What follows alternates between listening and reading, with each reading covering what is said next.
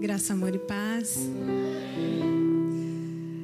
É com muito amor e muito temor que eu estou aqui para entregar para vocês o que Deus colocou no meu coração.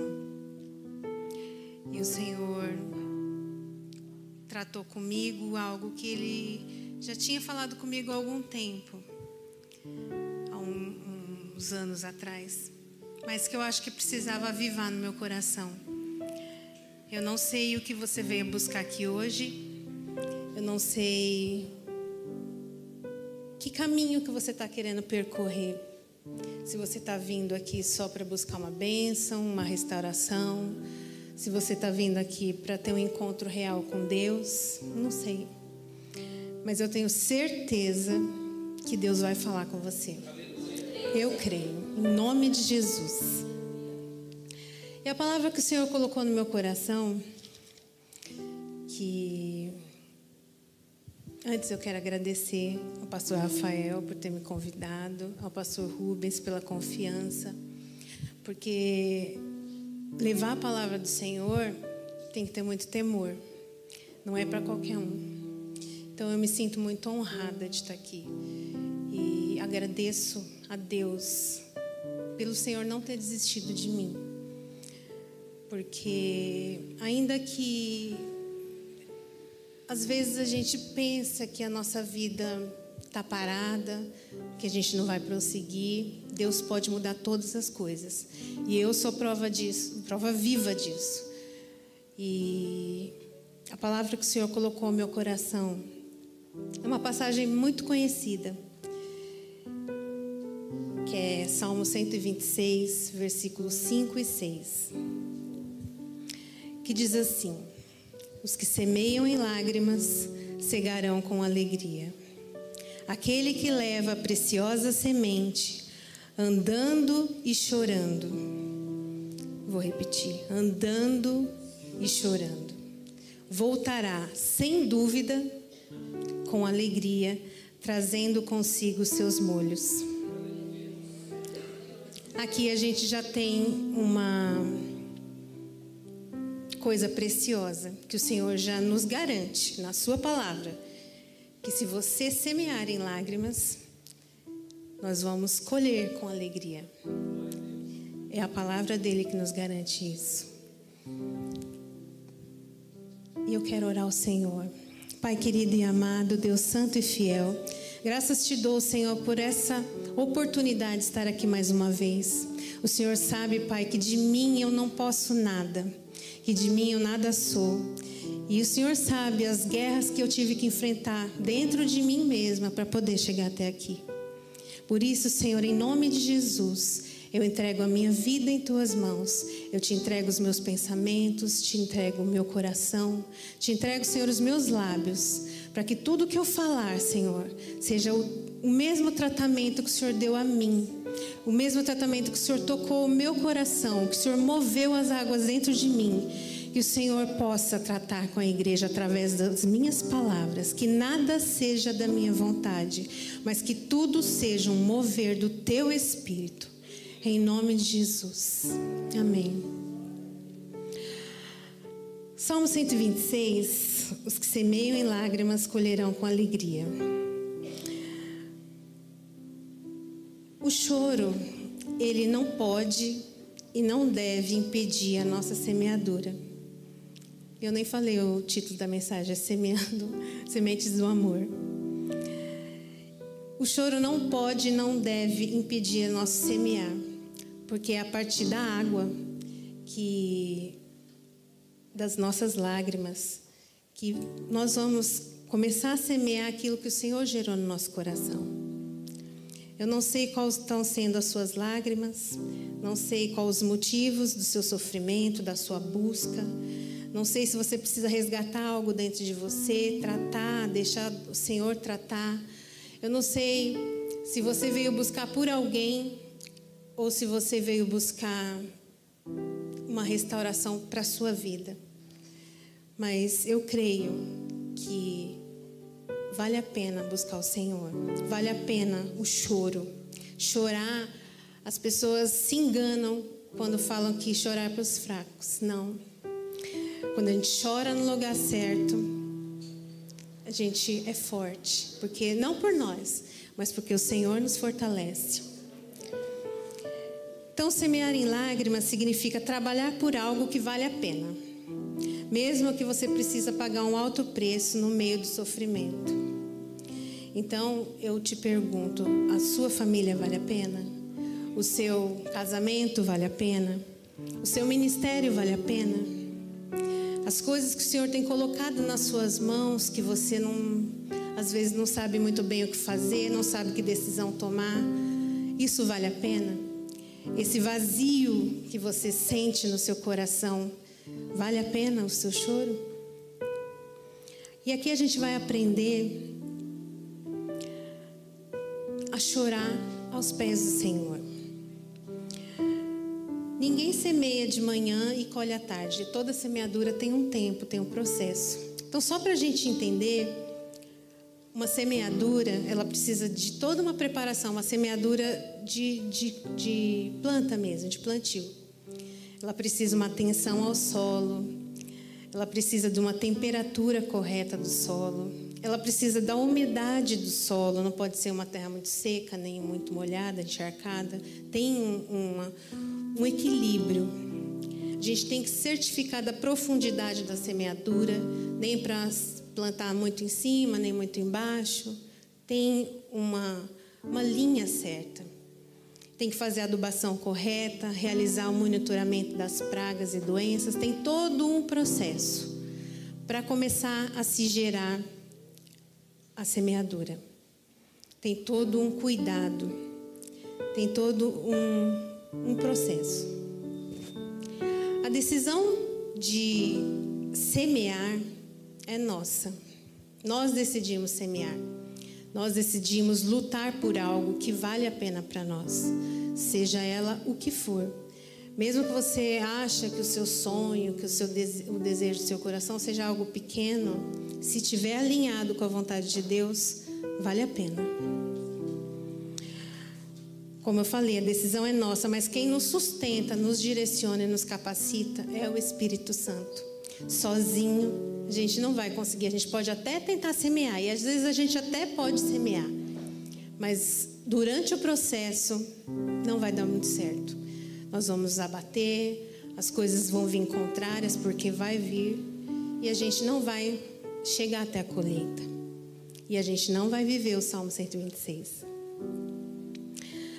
Para a gente, pra, gente ter a semeadura, a gente precisa de três coisas que são fundamentais. Tudo isso o Senhor tratou ao meu coração, tá? Que são paciência, perseverança e pagar um preço. Tem que se pagar um preço. Não é da noite para o dia, não é com barganha, não é uma troca. Tem um processo e tem um preço a ser pago. Vamos entender um pouco o que é paciência. A paciência é uma virtude fundamental de alguém que foi tratado pelo Espírito Santo, verdadeiramente.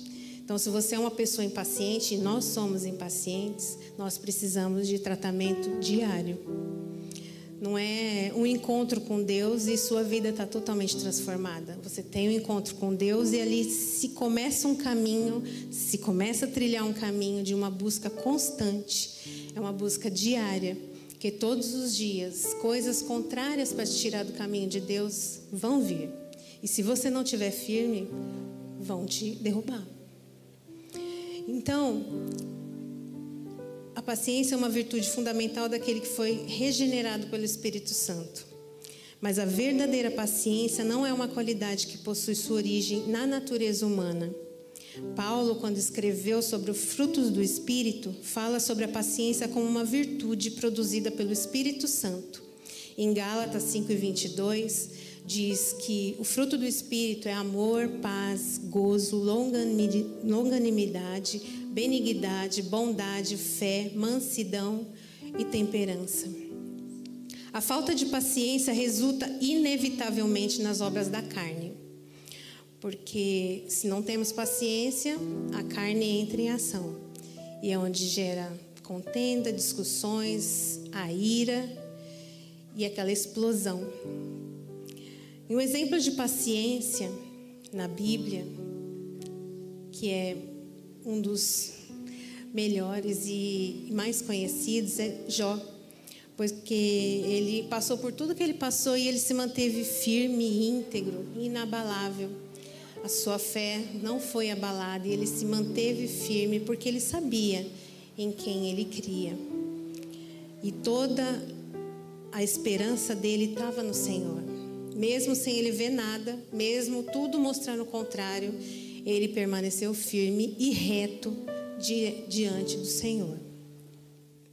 E um exemplo de impaciência é Sara, que ao invés de esperar e confiar na promessa do Senhor, de, de dar para ela o seu Isaac, ela se precipitou, oferecendo a serva dela Agar para se deitar com o esposo dela e onde teve Ismael. E ela teve muitos problemas com isso. Então, foi fruto da sua impaciência. Só um exemplo para a gente entender um pouco melhor. A paciência ela está atrelada em sofrer em algum momento. Não quer dizer que você vai só sofrer, mas você vai sofrer em algum momento, porque a paciência ela é gerada no sofrimento. O sofrimento gera a paciência. Então, é, quando nós estamos ligados na videira, que é o Senhor Jesus, a videira verdadeira, Ele nos dá sabedoria para compreendermos que foi em aprendizado que precisamos passar tudo, todas as dificuldades para que a gente tenha sabedoria e para que o nome dele seja glorificado. Não é para nossa glória, mas a sabedoria nos dá, começa a nos dar uma estrutura para nós podermos começar a viver as coisas que o Senhor tem para nós. Em Romanos 12, 12, diz assim: Alegre-se na esperança, sejam pacientes na tribulação e perseverem na oração. Em Efésios 4, 2, diz: Sejam sempre humildes e amáveis, tolerando pacientemente uns aos outros em amor. Não é tolerando pacientemente só na frente da pessoa e depois você vira, faz careta, cochicha com o outro. Não, é em amor. Não é fácil conviver com pessoas. Não é fácil a gente estar no mesmo lugar, seja no trabalho, na faculdade, na escola, na igreja, num lugar que tem tantas pessoas que pensam diferente, que foram criadas de uma forma diferente, que têm costumes diferentes, viverem em comum, num, num lugar comum, no mesmo lugar, sem ter nenhum conflito. Em algum momento nós vamos ter conflito uns com os outros. E é aí onde a gente tem que entrar e viver. Efésios 4:2. Humildes, amáveis, tolerando pacientemente em amor. É fácil? Não. Não é. Às vezes a gente tem vontade de mas a gente não pode, porque a gente tem que buscar viver o que a gente prega. Porque nós somos, como eu já ouvi, não lembro quem que, que falou aqui no público, nós somos a Bíblia que o mundo não lê. Então, eles não vão é, dar ouvidos, importância para o que a gente fala. Às vezes eles até desdenham da gente, mas eles vão observar a nossa vida eles vão observar como a gente se comporta diante das, das situações, diante dos lugares, diante das pessoas, como a gente trata as pessoas, como a gente lida com determinada situação. Sempre tem alguém nos olhando, sempre. E mesmo que não tenha ninguém olhando, o Senhor está. E um exemplo que eu quero dar da minha vida de perseverança, de paciência, eu fiquei muito tempo buscando ao Senhor sozinha e minha família não. E por muitas vezes, muitas vezes mesmo, eu queria, na minha falta de entendimento, eu queria fazer as coisas com a minha força, na minha vontade, do meu jeito. Eu queria ajudar o Senhor, dar uma ajudinha para o Senhor, como se Ele precisasse. Então, eu queria é, provocar situações, eu, eu queria, queria, eu estava, estou e estava tão apaixonada por Jesus que eu queria de qualquer maneira que eles conhecessem o Senhor, que eles começassem a viver e sentir aquilo que eu estava sentindo, que a, dentro dele tivesse aquela, aquele amor, aquela paixão que eu sinto até hoje. E eu não sabia administrar isso porque eu achava que eu tinha que fazer as coisas, que eles tinham que ver as coisas através do que eu falasse ou do que eu fizesse. Falta de entendimento. Porque quando a gente quer mostrar Jesus para alguém, a gente precisa abrir uma, uma boca para nada. E toda essa, toda essa, essa, essa dificuldade que eu estava passando, toda essa tribulação, porque isso causa contenda, isso causa que as pessoas não entendem.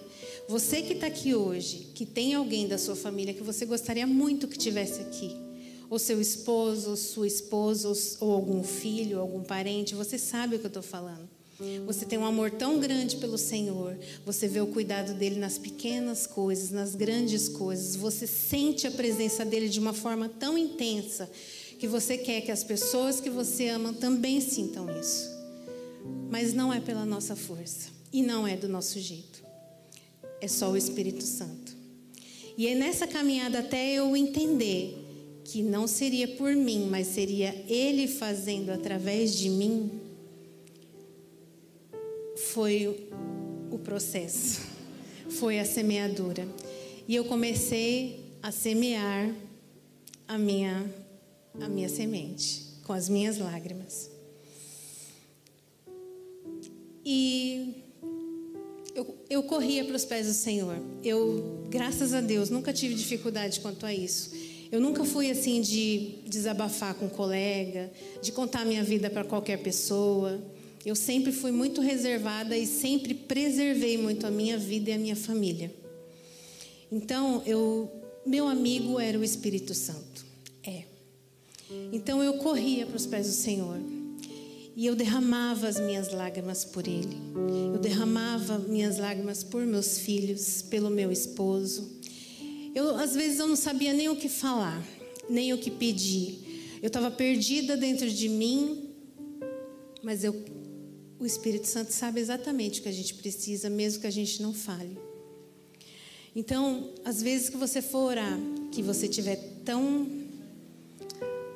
triste, tão angustiada, que às vezes você não sabe nem o que falar, às vezes as lágrimas nem vêm, mas se entregue naquele momento a Ele, se dirija a Ele e fale, ou não fale, mas Ele sabe o motivo que está lá de você estar tá lá. Ele sabe, ele contempla as suas dores, ele contempla o seu sofrimento, a sua angústia. Ele contempla. Nunca duvide que o Senhor está com a gente em todo momento. Nas alegrias e nas tristezas. Se você entregar suas tristezas na mão dele, entrega as alegrias também. Deixe o Senhor participar da sua vida num, plenamente em todos os momentos. E o Senhor foi colocando no meu coração estratégias. O Senhor foi me dando sabedoria, foi me dando direção. E não foi da noite para o dia, foi um buscar. E eu buscava na palavra de Deus e aquela palavra ia entrando no meu coração, ia me tratando. E eu aos meus olhos, eu não via acontecendo nada na minha família, nada na minha casa, nada na minha vida. Mas no mundo espiritual já estava acontecendo. A fé move qualquer coisa. A nossa fé, a nossa entrega, a nossa busca ao Senhor move o coração dele. Quando a gente busca Ele de todo o nosso coração. Mas nesse processo, é, tem o período da espera, que não é fácil. Eu tenho certeza que muitos aqui estão esperando, né, Lília? Muito tempo esperando. E não é fácil esperar no Senhor. Não é fácil você crer no que você não está vendo. Mas é aí que a gente exercita a nossa fé. E quando a gente está nesse processo entre a semente e a colheita, que mesmo que a gente está regando com as nossas lágrimas, com a nossa busca, O inimigo sabe que a espera não é fácil e ele sabe o quanto nós somos impacientes, o quanto a gente quer as coisas para ontem, o quanto a gente quer ver as coisas, mesmo que já esteja acontecendo e a gente não está vendo. Ele sabe. E ele sempre vem nos visitar. Vem através de palavras, de pessoas, vem através de pessoas próximas e às vezes até dos de dentro de casa. Vem nos desmotivar, vem fazer a gente ficar fraco e às vezes até questionar: será mesmo que Deus está olhando por mim? Será mesmo que o Senhor está contemplando as minhas orações? Será mesmo que vale a pena buscar Deus, mesmo que eu não esteja vendo nada, absolutamente nada? Vale a pena. E uma coisa que Deus tocou muito no meu coração: não subestime o inimigo. Não subestime dizendo é, você já é um derrotado, é, o inimigo é, não é nada. Ele tem poder sim. Ele não tem poder se nós estivermos na videira, em Jesus. Ele realmente é um derrotado se nós estivermos em Jesus, firmes no Senhor. Mas se nós não estivermos, o derrotado pode ser qualquer um de nós. Ele não brinca. Ele não brinca. E todos os dias da nossa vida, quando nós levantamos da cama, ele já se arma, preparando pratos, preparando armadilhas, preparando tudo aquilo que pode fazer você cair através do pecado. Pecado, muitas vezes lícitos, mas que rouba nosso tempo do Senhor e tirando a gente da presença do Senhor, ele sabe que a gente fica fraco. Ele sabe que a gente está dando prioridade a outras coisas e não ao Senhor. E Ele sabe, Ele tem as estratégias para nos fazer, para nos tirar do foco. Então, nesse período que eu estava nessa busca e passando por tudo isso, uma noite, uma madrugada, eu estava orando ao Senhor, porque eu sempre gosto de orar de madrugada porque eu gosto muito de dormir. Muito. Pensa numa pessoa que tem sono, sou eu. Então, a minha maneira de negar a minha carne é fazendo eu levantar. Então, quando eu acordo de madrugada, eu já levanto. Eu não penso, se eu pensar, eu durmo. Então, eu já levanto e vou orar. E vou ter aquele momento com o Senhor, porque tá tudo quietinho, tá tudo, sabe? É só você e Deus. E eu já vivi coisas maravilhosas com o Senhor nessas madrugadas. E uma dessas madrugadas, o Senhor me levou no Salmos 40, que eu vou ler aqui com vocês.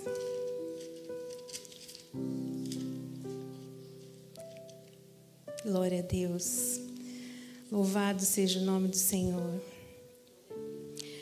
Deus ouve a alma paciente. A obediência é melhor do que o sacrifício. O salmista faz oração a Deus para que o livre dos males. E aí eu comecei a ouvir, a, a, a deixar essas palavras entrarem no meu coração.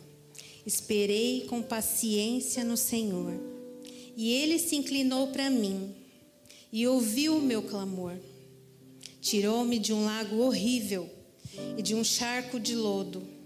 Pôs os meus pés sobre uma rocha, firmou os meus passos e pôs um novo cântico na minha boca, um hino ao nosso Deus. Muitos o verão e temerão e confiarão no Senhor. Bem-aventurado o homem que põe no Senhor a sua confiança e não que, que não respeita os soberbos, nem que os desviam para a mentira. E o Senhor gravou. É como se essas palavras tivessem entrado no meu coração de uma maneira que ficou gravado. Esperei com paciência no Senhor. E ele se inclinou para mim e ouviu o meu clamor. E aquela certeza entrou no meu coração e ali eu tive convicção de que mesmo se eu não estivesse vendo nada, mesmo se eu não estivesse vivendo nada naquela na minha vida, o Senhor estava ouvindo e contemplando todas as minhas orações.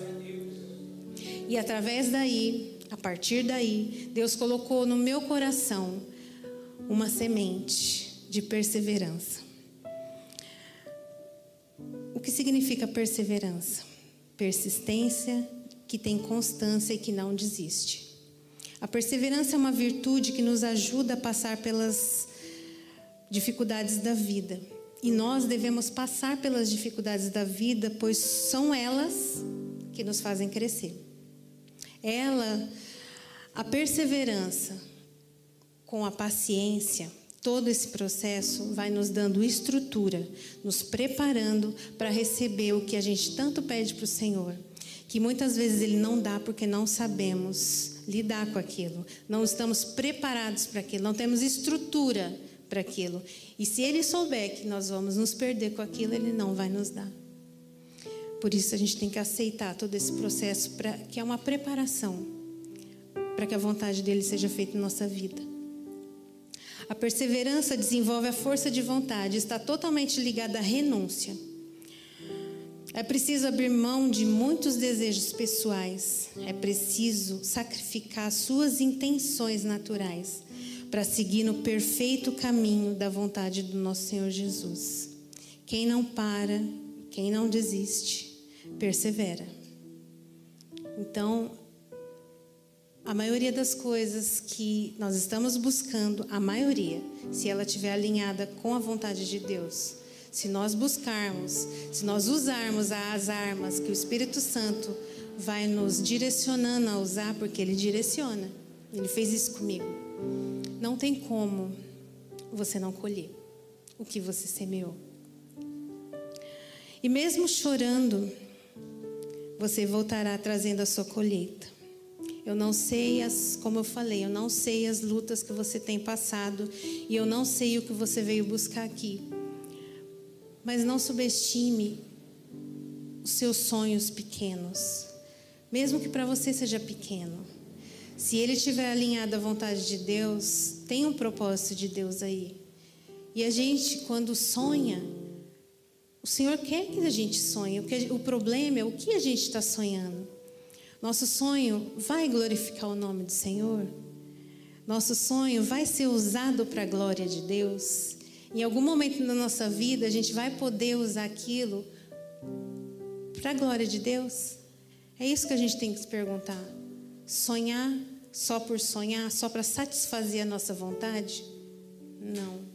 Agora, sonhar para a glória de Deus, para fazer algo para Deus, para glorificar o nome dEle, para que Ele use daquilo e através da nossa vida, para que o nome dEle seja glorificado, para que outras pessoas o conheçam, Deus se agrada. Então, se você quer algo, você vai ter que lutar, você vai ter que conquistar. Nada é fácil. Nada é fácil. E para nós cristãos é um desafio permanecer. Porque o pecado vem nos assediar, porque a tentação vem tentar nos derrubar, porque a tribulação vem tirar nosso foco. São as pessoas que estão longe de Deus que querem nos influenciar. E aí tem um perigo muito grande quando a gente se deixa influenciar pelas pessoas que nós deveríamos influenciar. Esse é um. É um oh, meu pai. Aí é que muito cai. Muitas pessoas caem aí. Às vezes a gente está num lugar, principalmente jovem. E às vezes, porque eu já fui jovem, às vezes não é muito legal falar que você serve a Deus não é muito popular, você não fica muito popular sendo crente. Mas é lá que o Senhor quer te usar. É lá que você tem que fazer a diferença. É lá que você tem que honrar o nome dele. É lá que é a Bíblia, que eles não lêem, é a sua vida. É como você se comporta, é como você fala, é como você se veste, é como você chega na roda de amigos, é o que eles fazem na sua frente. Porque se você se impõe, porque se você deixar claro de que você é uma pessoa cristã, de que você tem temor a Deus, muitas coisas eles vão, eles vão ficar constrangidos de fazer na sua frente. Porque eles vão te respeitar. E isso é muito importante. E o Senhor conta com a gente para que a gente seja a diferença onde quer que Ele levar a gente. E às vezes as pessoas que estão com Deus, que muitas vezes nos decepcionam, às vezes dentro da igreja, às vezes algum conhecido que conhece a Deus, mas somos falhos, somos imperfeitos e em algum momento da nossa vida nós vamos falhar com alguém. E alguém vai falhar com a gente. Isso sempre vai acontecer. Mas aí nós, sabendo disso, sabendo que funciona assim, que a gente não pode deixar as coisas entrarem no nosso coração. A gente tem que blindar. E a gente blinda buscando a cada dia o Senhor. Em Romanos 5, do 3 ao 5, diz: Não só isso, mas também nos gloriamos na tribulação, porque sabemos que a tribulação produz paciência, e a paciência, a experiência, e a experiência, a esperança. E a esperança não traz confusão, porquanto o amor de Deus está derramado no nosso coração pelo Espírito Santo que nos foi dado. A tribulação não impede a nossa alegria, ela não pode impedir a nossa alegria, porque a alegria do Senhor é a nossa força. E às vezes, é por isso que às vezes a gente encontra com uma pessoa que a gente está passando por uma dificuldade muito maior que a nossa. E ela é uma pessoa alegre, ela não, não deixa tristeza entrar no coração. Às vezes a gente vai consolar alguém que está passando uma dificuldade e a gente acaba consolado. Já aconteceu isso comigo várias vezes. Mas por quê? A pessoa é diferente? Sim, ela é diferente porque ela está na videira, porque ela está no Senhor, que nada vai roubar, ela não permite que nada roube a alegria dela, porque ela sabe em quem ela crê, ela sabe em quem ela busca, ela sabe onde ela está firmada. E ela, a alegria dela não é roubada por nada e por ninguém. O bem da perseverança é que ela nos dá muitas vezes, não são bênçãos, e sim a estrutura que eu tinha falado aquela hora. Ela fortalece a nossa estrutura, molda o nosso caráter e nos faz enxergar coisas que precisam ser mudadas em nós. E aí chegou na segunda parte do meu da minha vida, quando eu percebi que o Senhor foi tocando o meu coração e eu fui começando, é como se o Senhor tivesse tirado umas escamas dos meus olhos. E eu comecei a me enxergar como eu era verdadeiramente. E isso não é fácil. Você olhar no espelho e você reconhecer quem você é. Reconhecer que você precisa mudar. Reconhecer que o problema não são as pessoas ao seu redor. O problema está em você. E às vezes, ou a maioria das vezes, a gente não reconhece isso. A gente encontra defeito e, e coisas que não estão certas na vida dos outros, mas na nossa não. A gente tem muita dificuldade com isso. E o Senhor foi tratando ao meu coração, foi fazendo eu enxergar isso. Mas eu me quebrantei de uma maneira de que eu reconheci que eu precisava mudar e permitir que o Senhor me mudasse, fosse me transformando, porque em transformação eu estou até agora e tenho muito ainda a mudar, muito a ser transformada, muito. Mas naquele momento o Senhor já tinha começado a abalar as minhas estruturas e não é fácil, porque é tratar uma ferida que está dentro de você, que às vezes está lá dormindo, você nem lembra mais, mas ela está lá é mexer nela, é sangrar ela, porque uma ferida só é tratada se ela é mexida, se ela é espremida, se você tira toda a sujeira, se você limpa, se você permite o Senhor limpar para daí começar uma cicatrização e daí caminhar para uma cura. Enquanto a gente não permite isso, ela vai continuar no nosso coração e ela vai ocupar um espaço precioso que poderia ser algo do Senhor. E o Senhor não habita em lugar que não esteja limpo. E o Senhor foi começando a remover e fazer a poda, e remover, e expor, e mexer, e sangrar, para poder curar. Não existe cura sem dor, e o processo da cura precisa, precisa nos causar, nos causar dor. O Senhor estava colocando no meu coração, depois de tratar essas feridas, uma semente preciosa no meu coração que eu acho que estava adormecida. Às vezes, por uma vida que a gente começa a caminhar longe de Deus, muitas coisas boas que a gente tem no nosso coração começam a ficar adormecidas. E as coisas que são do mundo, as coisas que não agradam ao Senhor, começam a tomar conta de tudo. Quando a gente não se alimenta do que vai nos gerar vida, a gente começa a travar as coisas na nossa vida. Às vezes, a maioria das vezes, sem perceber. E o Senhor foi me dando estratégias de amor, tratando meu coração e me dizendo que o amor, com amor a gente cura qualquer coisa. Com amor você trata qualquer pessoa. Você pode chegar numa pessoa que está muito irada, mas se você for com amor, ela não vai, ela vai, ela vai se acalmar. E o Senhor foi me dando essas estratégias. E eu já estava num relacionamento sério com o Espírito Santo nesse período. As pessoas gostam de postar em um relacionamento sério, mas eu estava com o Espírito Santo. E eu me entregava de uma maneira assim, e eu queria, e eu chorava, e eu chorava pela minha família, e eu chorava porque eu queria eles comigo na igreja. E eu chorava ao Senhor, mas eu chorava no lugar certo. Eu não chorava no status do WhatsApp. Eu não chorava no Instagram. Eu não chorava no Facebook, para quem tem. Eu não chorava com, em grupos de amigos. Eu chorava para o Senhor. A gente tem que ter amigos, sim. Amigos que a gente confia, amigos que a gente pode contar. Mas a gente tem que ter uma, passar por uma seleção muito rigorosa. Porque nada contra quem faz, quem se expõe, quem gosta de postar, nada contra. Eu estou falando de mim. Eu não gosto.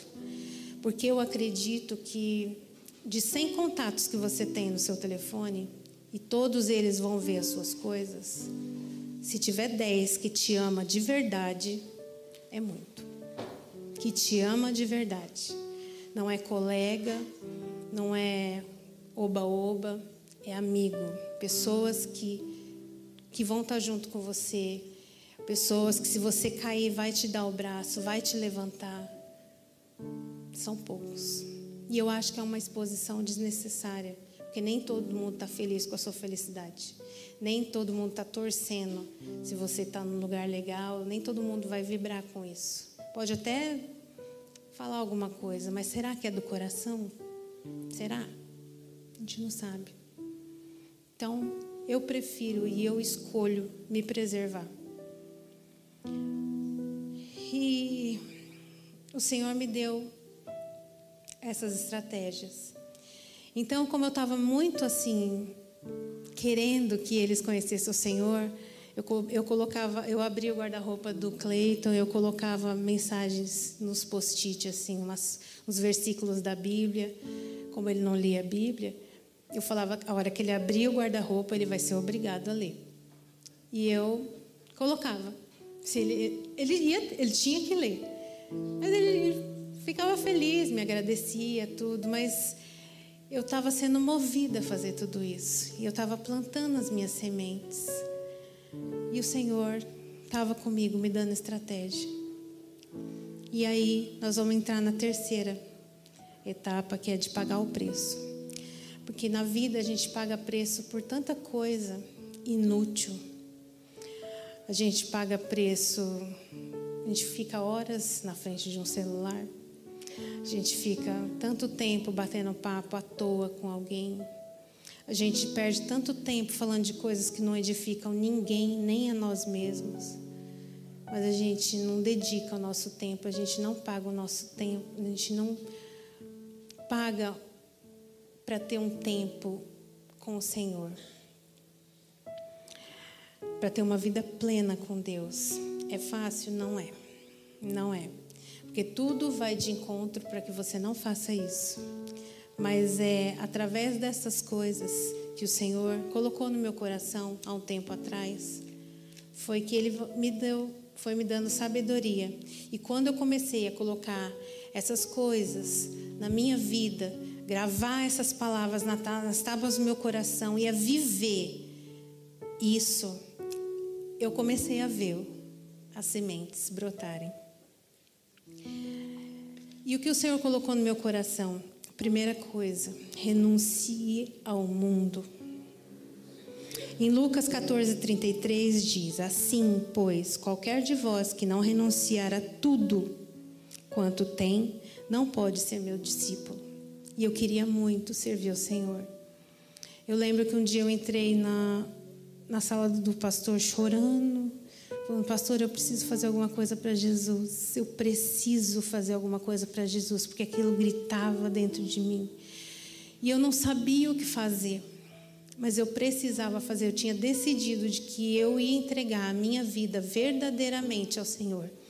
E eu ia me submeter à sua vontade, à sua lei.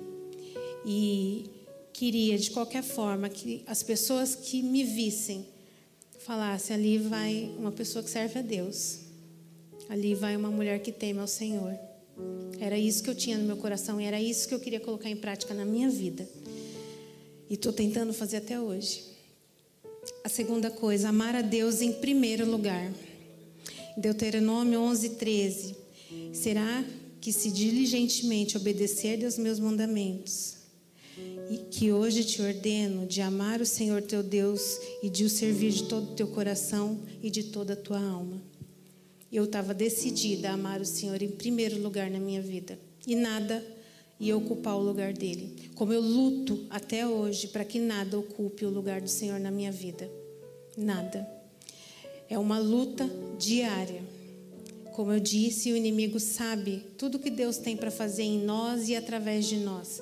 E tudo que ele puder fazer para retardar isso ou tirar isso da sua vida, ele vai fazer. Por isso é uma, uma luta diária. Outra coisa, buscá-lo dia e noite em 2 Crônicas 19:3 diz: Boas coisas, contudo, se acharam em ti, porque tiraste os bosques da terra e preparaste o teu coração para buscar a Deus. Não quer dizer que nós temos que ficar ajoelhados dia e noite orando ao Senhor, mas nós temos que ficar em espírito. Nós temos que ser vigilantes, porque nós vivemos no mundo, mas nós não somos do mundo. Nós temos que vigiar no que a gente fala, nós temos que vigiar no que a gente vê, nós temos que vigiar no que a gente ouve, nós temos que vigiar no que a gente recebe no celular. Nós temos que vigiar no olhar, que às vezes um olhar, o olhar pode destruir uma pessoa. Um olhar maldoso, quando a gente deixa aquela sementinha entrar no nosso coração. Nós temos que vigiar constantemente. Outra coisa, temos que renunciar à carne. Em Gálatas 5,17 diz: Porque a carne cobiça contra o espírito, e o espírito contra a carne, e estes opõem-se um ao outro, para que não façais o que quereis. Aqui é difícil. Renunciar à carne não é só você fazer o que é extremamente errado aos nossos olhos. Renunciar à carne são as coisas que você gosta para satisfazer a sua vontade, o desejo dela. E isso está ligado ao que você come, a quantidade que você come. Isso está ligado às coisas que você compra, muitas vezes sem precisar. Isso está ligado às pequenas coisas que a gente não dá muita importância, a gente acha que pode, mas nós estamos satisfazendo a nossa carne. E nós temos que lutar contra isso todos os dias. E por fim, confiar somente em Deus. Salmo 125:1 diz: Os que confiam no Senhor serão como o monte Sião, que não se abalam mas permanecem para sempre. E é isso que a gente tem que buscar todos os dias. E essas coisas que eu citei aqui, renunciar ao mundo, amar a Deus em primeiro lugar, buscá-lo dia e noite, renunciar à carne, confiar somente em Deus. A gente não faz isso no domingo que vai durar até o sábado. Não. Nós temos que viver e trazer isso para a nossa vida e meditar e lutar todos os dias da nossa vida. Todas as vezes que a gente levantar da cama, a gente tem que lembrar dessas coisas. A gente tem que fugir da aparência do mal, porque todos os dias ele vai vir nos sondar. Todos os dias ele vai tentar nos tirar do foco, vai tentar nos tirar do centro da vontade do Senhor. E eu quero contar só um pequeno testemunho para finalizar. Que aconteceu há umas duas semanas atrás, que eu comecei a ver o, a semente, a colheita dessas sementes que foram plantadas lá atrás e que foram regadas com as minhas lágrimas, com a ajuda do Senhor ele veio me sustentando e me trazendo até aqui. E há umas duas semanas atrás, eu tava, eu passei por uma dificuldade muito grande, uma tristeza muito grande. Não foi nada dentro da minha casa, foi uma coisa externa, mas que me trouxe uma tristeza muito grande no meu coração. E eu sempre tive Sempre foi um jeito meu, estratégia do Espírito Santo. Quando eu estava limpando o quarto dos meus filhos, limpando a minha casa, eu deixava sempre post-it com mensagens de ânimo, dizendo que eu amo, dizendo que eles são importantes para mim, dizendo que eles são únicos. E sempre deixava uma passagem da Bíblia de ânimo. E eu sempre fiz isso. Era uma semente que eu estava plantando. E aí, umas duas semanas atrás aconteceu esse episódio dessa dificuldade que eu passei. E eu realmente fiquei muito mal, muito mesmo. E se eu se não tivesse acontecido a mão de Deus assim, aquilo tinha entrado no meu coração. E eu, eu liguei em casa, eu recebi todo o apoio da minha família, como sempre. Eles sempre estão comigo em todo o tempo. E eles me confortaram com palavras. E mesmo assim, eu ainda estava triste. E eu liguei para Isabela, contei o que tinha acontecido. Ela me falou algumas coisas, tentando confortar meu coração. E eu fui para casa. Cheguei em casa, fui subir para tomar banho, estava bem baqueada mesmo. A hora que eu subi para tomar banho, eu olhei na minha cabeceira e tinha um arranjo de flores muito lindo. Flores vermelhas, flores coloridas. Muito lindo mesmo.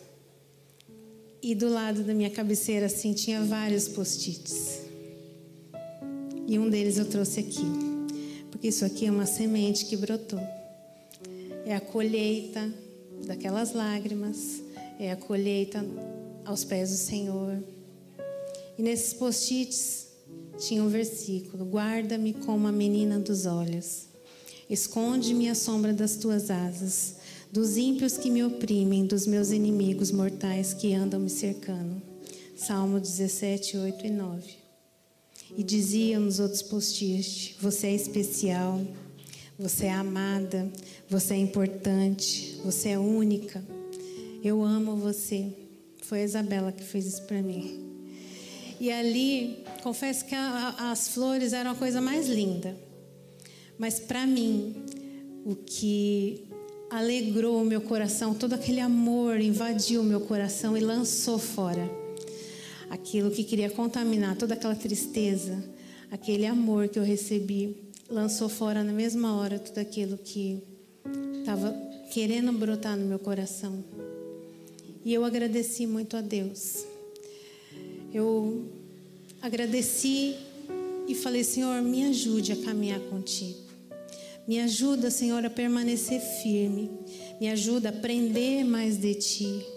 A aprender e a seguir, a aprender, a buscar, Me ajuda, Senhor, a te buscar em espírito e em verdade, verdadeiramente de todo o meu coração. Que não seja só superficial, mas que eu possa ir no profundo, eu possa mergulhar no espírito. E o Senhor me confortou de uma forma, como se Ele estivesse dizendo: Eu estou aqui, eu vou te ajudar. Permaneça em mim. Permaneça em mim. E foi isso que o Senhor colocou no meu coração. E foi isso que o Senhor tratou comigo, para avivar no meu coração as coisas que um dia Ele colocou, que eu devo amá-lo, que eu devo buscá-lo, que eu devo fugir do que não é reto diante dos olhos dele, que eu tenho que me preocupar e honrar Ele, que eu tenho que me, me colocar à disposição do Senhor, que eu tenho que me submeter à Sua palavra, que eu tenho que andar reta. Que, que eu tenho que buscar ser santa, que eu preciso e devo agradar e me preocupar somente com Ele, com o que Ele pensa a meu respeito. E o Senhor tratando isso no meu coração, me colocou num. Fugiu a palavra o Senhor veio me tratando de uma forma sobrenatural. E o que eu quero da minha vida é ter mais e mais momentos com Ele, é aprender mais dele, me dedicar a Ele, ter a certeza que o Espírito Santo está comigo o tempo todo. É chorar com Ele e não simplesmente chorar, só chorar com Ele. Deixar que Ele conduza as pequenas coisas da minha vida, que Ele conduza as grandes coisas da minha vida reconhecer a soberania dele me submeter a ele, aquietar a minha alma, aquietar a minha alma para poder ouvi-lo, porque muitas vezes a gente quer ouvir, a gente quer ouvir, a gente quer, a gente quer falar, a gente quer falar, a gente quer falar e a gente não para de falar. E às vezes, a maioria das vezes a gente fala, mas a gente precisa também ouvir. A gente precisa aquietar a alma. E o Senhor colocou esse louvor para a gente trazer hoje. E eu queria te convidar a que você fechasse seus olhos e que você pedisse para o Senhor o que você precisa, o que você acha que é importante para você. Que você pedisse para Ele que você se lance nele. Aceita que você precisa ser moldado, assim como eu estou sendo, assim como eu fui, estou sendo e vou continuar sendo. Que através da sua mudança você vai começar a ver a mudança ao seu redor. Medita na lei do Senhor dia e noite. Tem intimidade com Ele. Deixe o controle absoluto da sua vida nas mãos dele. Se desligue do mundo e se conecte com o céu. O Senhor de todo o seu coração. Desde a hora do momento do louvor, nós já sentimos a presença do Senhor e Ele está aqui.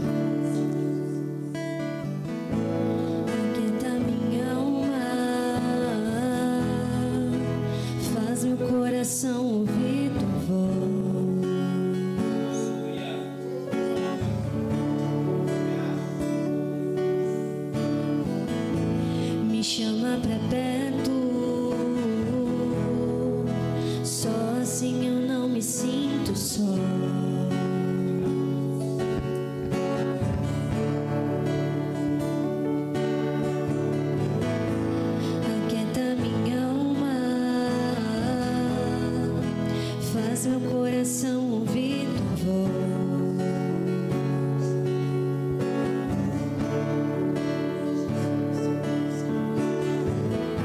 eu preciso está em ti.